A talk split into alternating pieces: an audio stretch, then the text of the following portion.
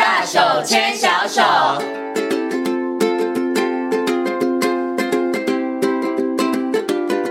这里是教育广播电台，您现在所收听到的节目呢是《遇见幸福幼儿园》，我是贤琴。接下来呢，在节目当中要进行的单元呢是“大手牵小手”。那么在今天的单元呢，要跟大家好好来谈谈早期疗愈哦。那么很高兴的为大家邀请到国立台湾师范大学特殊教育学系的系主任，同时呢也是教授江义村老师来节目当中跟所有的听众朋友呢，好好我们来今天在节目当中跟大家来谈早疗。首先呢，先跟我们的江老师问声好，Hello，老师您好，Hello，主持人好。好，各位听众朋友，大家好。嗯，其实呢，我相信很多的朋友应该对于早疗这样的名词应该不会太陌生了，嗯、因为真的在，我觉得政府在推动早疗教、早期疗愈教育这个部分上面，其实真的也不遗余力。嗯、他在很多的，不管是在宣传啊，或者是在这个实际的一些作为上面哈，其实真的用了非常非常大的力气哈。嗯、但是我想请问一下江老师，就是老师呢，其实以您的观察哈，其实到底现在的父母亲、爸爸妈妈们。哈，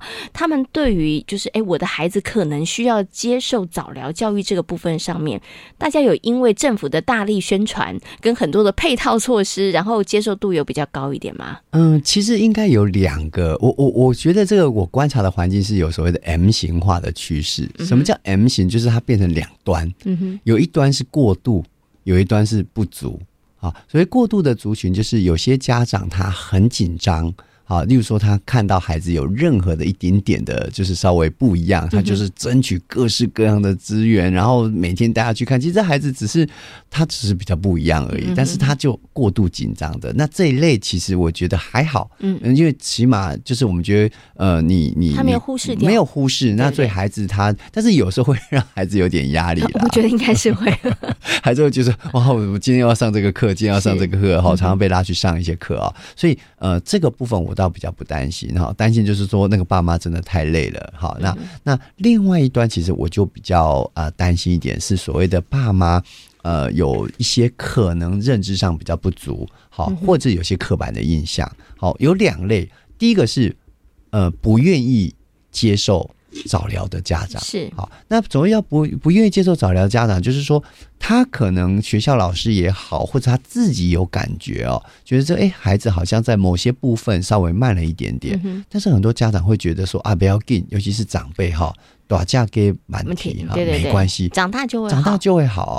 那其实我一定要再次呼吁哦，其实我们的大脑发育也好，我们孩子生长发育也好，他有所谓的黄金期，很重要，零到六岁这个阶段，他正在发育的时候，如果你在这时候给他好的一个教育，给他好的一个补。强，他可以很快的跟上，或者是他对他后面的学习都有很大的帮助。嗯、也就是他不见得要等到晚，嗯、就是你足够给他。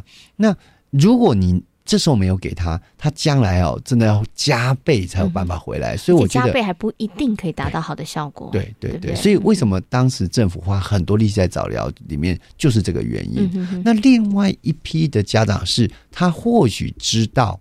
但是限于这个家庭的，你不管是经济能力啦、爸妈工作时间配合啦，或者什么，那他没有。他知道了，但是他没有办法去执行这件事情，嗯、这也是目前我所观察到的。嗯，就是他可能，例如说爸爸妈妈工作没有办法，双薪家庭没有人带去给给给给给带孩子去上课，哦，或者是说可能经济上没有办法负担。嗯、哦，虽然即使政府已经有一定的补助了，嗯、但是他觉得嗯可能还不够。那因为他请假要上班嘛，所以可能没有办法配合。然后、嗯、哼或许就想说啊，没关系啦，反正。以后就会好了，是，所以这个其实是目前比较常看到。嗯，OK，所以老师刚刚有提到，现在可能家长们对于这个呃早疗教育可能是 M 型化的部分哈。嗯、那有一部分呢，可能家长可能在这个部分上他是不愿意接受，或者是现实的状况上面，嗯、所以他也没有办法让孩子可能持之以恒在接受这个早期疗愈。嗯、但是我们一定要讲，可能在这个 M 型化的这一端呢，真的是要。特别特别的呼吁哈，对对，对，也是要再三的告诉大家这个早疗的教育的这个重要哈。嗯，可是我先刚刚老师讲的这个不愿意接受这个部分上面啊，嗯、我想额外来请问一下一尊老师，会不会有些家长说、嗯、不行啊？我要是承认了，我的孩子是不是就被贴标签了？哦、就好像我的孩子，你知道，可能哎起跑点就输了，嗯、对不对？搞不好他没这么严重，嗯、会不会有很多的家长他的不愿意承认，可能来自于他担心他的孩子会不会从此之后被贴了一个标签？我接受过早期疗愈，嗯、然后我的孩子他就是可能 maybe 成智力啦，或者是有一些部分上发展没那么好，嗯嗯、所以会不会也是这个部分上让家长在这个部分上比较胆怯跟害怕？嗯，我这边要一定要再次的呼吁啊，就是说我们这个发展迟缓哦，其实它就是慢，但是呢。呃，我们到国小以后才开始会进行所谓的一个比较严格的特教服务的鉴定，哈，也就是说，他可能那时候才会有所谓的，例如说他是不是智能障碍啦，好，他是不是呃过动啦，他是不是他比较后面他才会我们比较清楚的去界定。那在这之前，我们其实都叫做发展迟缓。什么叫发展迟缓？其实我觉得我有这个经验，我自己有这个经验。例如说，我从小是给我外婆带的，那我从进到国小前，我还不会讲华语，就是中文，我还不会。哦，那你发展迟缓在语言上面。对，对，所以我我我到国小刚开始进去的时候，天哪，这么大家讲的是什么话？然后我完全没办法沟通。是所以你看那个时候我就是需要帮助，对不对？嗯、哼哼那很快的，经过一年两年，我学会了，然后学习看电视啊。我觉得那时候电视真的很棒的一件事情，嗯、就是你看了电视，原来电视上就开始讲中文啊。是然后我又刚好搬到一个眷村，所以大家都讲说这是很快，所以环境的。补强之后，嗯，三年之后我就 OK 了。嗯、那 OK 之后，大家就不会记得说啊，你那时候刚国小一年级的时候还不会讲中文的这件事情。所以早期疗愈也是这样的概念，是就是说，呃，孩子可能在某些部分啊，例如说，很可能他在动作上面，嗯，好，稍微慢了一点点。那你就把它做很好的训练嘛，好，例如说他在认知上面可能比较慢一点点，好，或者是他在语言沟通、情绪表达，或者是生活自理，他在部分的功能上面，只要你花一些时间让他上一些课程，然后最后专业来帮助，帮助之后。诶，他很快可以跟上来，跟上来之后，或许他再过几年，他就没有这样的问题。其实我们发现非常非常多接受早疗、早期疗愈的孩子哦，到了国小一点问题都没有。就跟所有孩子一模一样，是是 OK 好，所以呢，刚刚一尊老师讲这段真的很重要，我觉得是要让很多的爸爸妈妈知道哈。嗯、对，那只是孩子早期疗愈，尤其我们针对是零到六岁的孩子，他只是孩子可能他在发展上面，其实每一个人先天都不一样啦，嗯、所以有的人快，有的人慢，可是慢不表示他不行，或者他不会，对不对？好，那只是说你有没有提供他足够的刺激跟环境来学习哈？因为像刚刚一尊老师提到他自己的经验，那先天就想到我曾经访问过。这个幼儿园的园长跟老师，嗯，哎，因为有的时候孩子在家里面，如果都只有一个人带，譬如说阿公阿妈带，那他的语言刺激可能就比较少，对啊，对不对？对啊，但是他一到幼儿园刚开始的时候，会发现，哎，这孩子怎么不太会讲话，或者反应比较差。嗯，但是到幼儿园里头，然后呢，有那么多的老师跟同学，对不对？然后呢，如果哎真的有需求的时候，我们再给他多上一些课或者是一些训练，孩子一一一年。两年之后就不一样了，讲的六六，您这个讲的非常的顺畅了，对，就完全没有任何的这个问题了。我有一个笑话可以跟大家分享啊，就是我有个也是一个教授的朋友啊，那他孩子很小的时候，有一次他就说他的孩子都不大讲话，他怀疑他是不是在沟通上面有一些发展迟缓啊，或者，然后他就找我就一定要逼我说想办法介绍他去看谁啊谁啊，去去上课之类的，然后。我就说好啊好啊，有那么急吗？那他后来就好，那我就介绍给他。那他因为警觉性高嘛，嗯、然后过了半年之后，他孩子上学了，然后我我就有一段时间没跟他联络，我就问他说：“哎，你已经隔半年，你孩子还好吗？”他说：“哦，别提了。”现在换我要去看精神科了，因为孩子讲。他说他以前都不讲话，现在每次讲都没有停。他说他每天二十四小时只要有醒的时候，他就一直讲，讲到他说每天都妈妈妈妈妈妈。他说他每天那个妈妈可以叫三百次，他就说他都快疯了。所以我说真的，他有一个好的环境，接受好的课程哦，其实他真的是很快。就就就会恢复，不过我还是要提醒啊，就是刚好特别提到说，我们的早期疗愈服务是零到六岁，是很多爸妈哈会上瘾哦，好，所以对于这些六岁之后怎么没有了？对对，那个裹足不前的家长哦，还是要提醒说，你不要觉得那是不好的，或者是怎么样，很多很多家长在开始上早疗才说哇。怎么有这么好的资源？然后到六岁要停止的时候说，说啊，我还想要。所以抱歉，我们只到六岁，所以、嗯、所以真的是我觉得要把握这个资源。是，那六岁之后也不是就政府不管你了啦，因为六岁之后他其实有另外一个，对他有另外一个服务的系统，对，对学校系统就对，就是爸爸妈妈也不用太担心哈、嗯，不要想说医生老师这样讲啊，怎么办？六岁以后怎么办？不会，就是有另外一个这个服务的系统哈。所以我想接下来就要请医生老师来跟大家谈，到底早期疗愈里头会提供哪一些的这个服务，嗯、或者是爸爸妈妈他们可以使用哪一些的这个资源呢？是、嗯、早期教育真的很多，其实呃，不过我在这讲介绍这么多资源之前，还是要讲一下，就是可能我们幼儿园的老师最普遍遇到的问题啊、哦，就是说当他在因为。有时候家长在家里带孩子，有些也是日托啦，或者是没有真的花很多很多的时间在观察孩子哦。很多早期疗愈的孩子都是在幼儿园才被发现，没错。谁发现的呢？老师，老师发现。那这时候常常遇到很多老师，真的，我这边如果收听的老师，我要给你们鼓鼓掌啊，要加油一下，就是很辛苦啊。因为当老师发现这孩子有点不大一样，所以常常会跟家长说：“哎，我觉得是不是建议爸爸妈妈去带这个孩子去看一下？”好。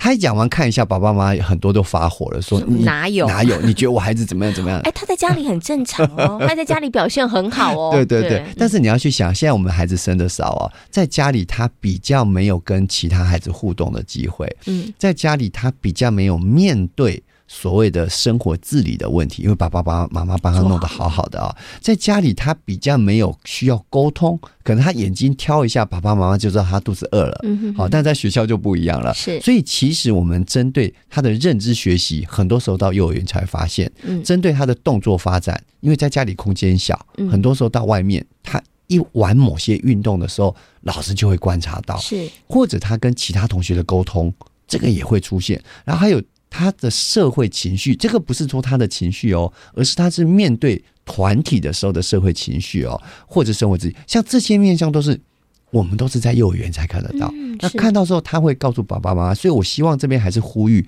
爸爸妈妈，如果当这个老师跟您提到这件事情的时候，我的建议是说，好，我试着来去找，像找什么来看呢？其实我们各个呃。各个县市政府都有所谓的发育迟缓儿童早期疗愈的各县市政府的通报转介中心，是或者有一个所谓的儿童发展联合评估中心。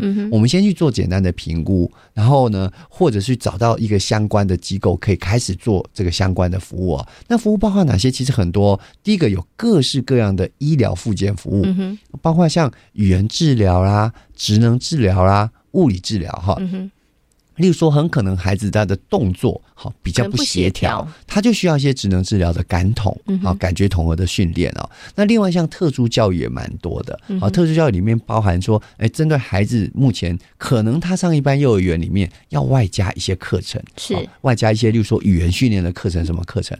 那另外还有什么呢？早期疗育还有很多包含家庭支持的服务哦，这个这个也很重要啊，就是例如你的家里在带孩子上面需要什么帮忙啊，做。所谓的亲职教育，嗯，我必须说啦，每一个人哈都是当了爸爸才会才开始当爸学当爸爸，当了妈妈才开始学当妈妈。有时候真的是第一个孩子你不知道怎么带哦，在家庭知识会教你怎么，还有很多的社福的服务，例如说像有些喘息服务，这些都会有。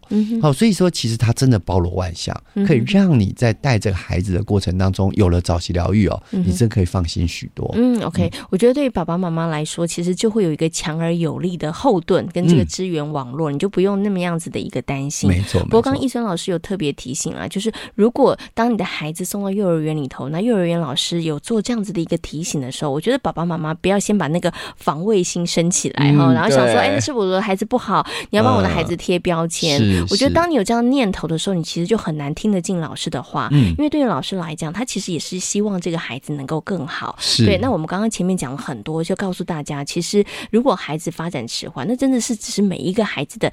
进度不一样，嗯，对，大家每一个人的这个成长的历程不太相同，嗯，那只是说孩子在这个历程当中，他可能需要大人多帮一些忙，嗯，就如此而已。所以家长就不要这么样子的一个担心，或者是觉得说，哎，我是不是被贴标签了？不要那么样的排斥。还有个很重要，要跟孩子沟通，嗯，好，很多孩子现在孩子真的很聪明，每个孩子都很聪明。老师要怎么跟孩子沟通啊？对，有些孩子会说啊，爸爸妈妈，我是不是比较笨啊？哦，或者爸爸妈妈，我为什么要去上这个课？同学们都们都不用去上啊，哈、嗯。其实爸爸妈妈可以透过一个方式来讲，就是说，哎，我们发现到说，可能你在我们家里比较没有时间可以玩这些游戏，嗯、那我带你到医院去玩这个游戏。所以有些爸爸妈妈可以用去上课。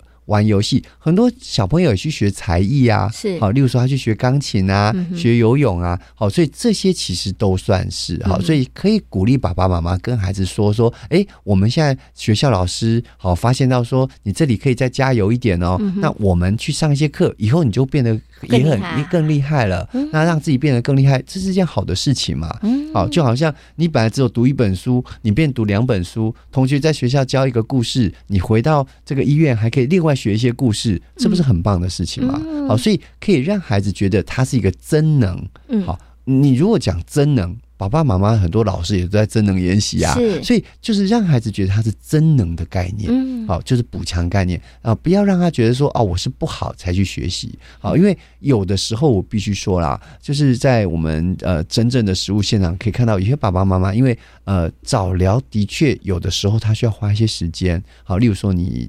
接送啦，要带他去看医生，他会花掉一个下午、两个下午的时间。很多时候一开始还好哦，如果这样持续了一年，有些爸爸妈妈也会心累嘛。是，有时候家庭支持很重要。嗯，有的时候会说啊，要不是你这样，我就不用每个礼拜下午都要带你来看。是，他可能有时候会不知觉说出这样话，可是对孩子来说，他听得进去哦，他他一直记在脑海里哦。是，所以我这边也提醒爸爸妈妈，在做这个早疗的过程当中，共学很重要。嗯，就是。呃，你带孩子去去去这个所谓的做早疗的过程当中，我比较期待的是最好的模式是，你很认真看这些治疗师做什么，他在做什么。嗯，你回到家其实也可以做，但是不要这么呃严格的做。回到家一定要他练习两百次才可以哦。没有，就是你看他做什么，那你可以慢慢用别的方式在家里也提醒他这些事情。好，那这样子其实就是所谓的呃事半功倍，好，可以让事情变得更好。是对。那当你共学，你就发现哇。原来治疗师真的有那一招，是很厉害。厉害 你就偷学几招回来，在家里就可以用。是，哦，所以很多孩子他可能呃一开始跟。人，例如说，假设他在呃认知上面，或者是跟沟通上面有些状况的话，有些呃职能治疗师会拿那个小布偶，嗯，好跟他聊天。我就记得我们有个例子啊，很多时候很多小孩子，你教他做什么，他都不听话。他把他那个手伸到那个小布偶里面，说：“巧虎说现在要去刷牙喽。”他就去做了，他就去做。后来爸爸妈妈马上买了巧虎，巧虎，然后回到家马上说：“巧虎说要去睡觉喽。”他就去。所以有时候是一个沟通的方式。是，所以我觉得去偷学几招回来，这个概念很重要。对，那当你学了，你就不会觉得每次去你就坐在那个枕间，那很无聊，然后有情绪。是，好，所以我我这边还是希望爸爸妈妈把早疗这个服务当做是一个你自己的真能，是孩子的真能，这样的角度去看。就会舒缓许多。哦，没错，我觉得就把它当成是、嗯、呃亲子双方互相都需要增能的这个部分。哈、嗯，所以刚刚老师有提醒，如果孩子可能比较大一点的时候哈、嗯，你带他去，可能你真的要跟孩子沟通，让孩子知道他为什么而去，或者孩子会问你，那爸爸妈妈。要怎么去跟孩子讲？我觉得这需要一些技巧。对啊，然后再来就是爸爸妈妈怎么去看待这件事情。如果像刚刚老师说是真能去学一些小撇步哈，那爸爸妈妈我觉得你也有事做，你就不会觉得说啊这件事情好像特别特别的辛苦哈。但是刚刚老师讲这个，我又想到，可是有的爸妈真的很认真，他真的不只学一些小撇步，回家之后还认真练习。刚刚老师虽然讲了，就是说，哎，爸爸妈妈回家不要很严格要求说，哎，你那个今天练习的时候次 数不到哦，哈，而且那个说回来多练习，说你要一直练习哈。对对对。可是除了这个之外，我在想，会不会有些家长他的期待是，我的孩子接受了早期疗愈，所以他应该要在什么时间之内，他要成长多少，或者是他的能力要到达多少，他会觉得我们不是都要看 KPI 吗？所以，所以他会觉得说，孩子去做了早期疗愈，是不是？我们也应该在这个部分上定定一个目标哦，然后才会看到孩子是不是在这部分上有些进步。哇，这个是很常见的，很多爸爸妈妈想说，我今天带了智能治疗师去上了一堂课哦，或者去找这个特教老师上一堂课，就说我希望看到立即。马上明显的进步，没有立即要三个月之后就看得到，对不对？其实这真的是有些家长哦，就是有些急啦。我这边还是要呼吁一下，就是孩子的成长其实有时候有他的步调在。好，那进步的部分，即使专业的介入之后。他，还是有所谓的一定的时程。好、我们说凡事必有定期嘛，就他的时间到了，他慢慢就会出现哦。所以有的时候真的，例如说，呃，你你你真的不没办法揠苗助长，很多孩子他就是在那个时间点，你给他启动，他慢慢会酝酿、酝酿、酝酿。但每一个孩子什么时候会开花结果，不一定，真的不一定。我我们真的说早期教育是重要的，是说你要启动这件事情，可是他不一定马上就看得到立即的成果，因为很多时候，我们举几个很简单的例子哦，很多孩子他的手眼可能比较不协调，他练了很久的过程当中是在建构他的神经网络跟他的大脑的回馈控制系统，可是他到某一个时候，砰，他就通了。我用什么概念来讲呢？水库。好，很多水库一直没有泄洪，为什么？水没满嘛。嗯，你总是要到某个点程度的时候，程度到了那个泄洪点，啪，它水就流出来了。是一样的概念。很多时候你没有看到孩子的进步，是因为他正在储存他的能量。嗯，那到某个点，他能量到了。他通过了这个这个所谓的这个可以出来的这个阈值哦，他出来了，他马上就可以展现了。是，所以我这边也是请爸爸妈妈稍微有些耐心，好，就是陪伴孩子，好，在增能的过程当中，就是让他能力越来越好。那能力好的过程中，不见得可以看从表现上看出来。那我觉得有几个可以观察的哈，孩子有没有越来越开心？嗯。这个很重要，是好。我希望大家孩子在带孩子去走早疗的时候，一定要常常问说：“哎，这件事情好不好玩啊？好，你有没有觉得很开心啊？那你喜不喜欢啊？那如果当孩子说不开心、不好玩、讨厌，哎，那可能是一个警讯，是，就是你开始要思考说：哎，这样子的一个服务对孩子来说是不是压力？嗯、或者是说，是不是这个治疗师跟孩子之间的沟通有些状况？嗯、我们现在看到很多早疗的时候，大部分的孩子都是说他好，很开心，很好。玩，那玩什么？不知道，没关系，没关系，你你就是让他不知道，就是让他开心的在这过程当中，因为真的很好很好的治疗，它是陷于无形当中，让他不知不觉的进步。好，所以这个其实是爸爸妈妈一定要在意，因为孩子的成长就这么一次哦，早疗也这么这么一次，那一定要让他的 quality，让他的品质要好一点。好的过程当中，孩子的情绪跟正向的情绪非常的重要，所以。呃，只有一个我大概可以说例外啊，就是我们像我们有些脑性麻痹孩子，他在做早疗，要做物理治疗，只有这个例外。那其实很辛苦，很痛。对。我我想我我能想到的大部分孩子很讨厌物理治疗，就是因为那个很痛，可能需要拉，对对对对。但是那个真的是没有办法。大概除了这种很特殊的孩子会回去说“我再也不要去了”，每个礼拜都说我不要去，但你还是要硬要抓他去之外，其他的部分哦，像有些孩子他要穿铁鞋要练习走路，那也辛苦，这是很辛苦。除了这些之外。大部分的早疗其实都是很愉快的，嗯，都是玩在一起的。是 OK，所以就是要跟爸爸妈妈说，真的不要着急，嗯、对不对？好，真的要有一点点的耐心哈。嗯、今天呢，也非常谢谢江玉聪老师在空中跟所有听众朋友所做的精彩的分享，也非常感谢江老师，谢谢您，谢谢。谢谢。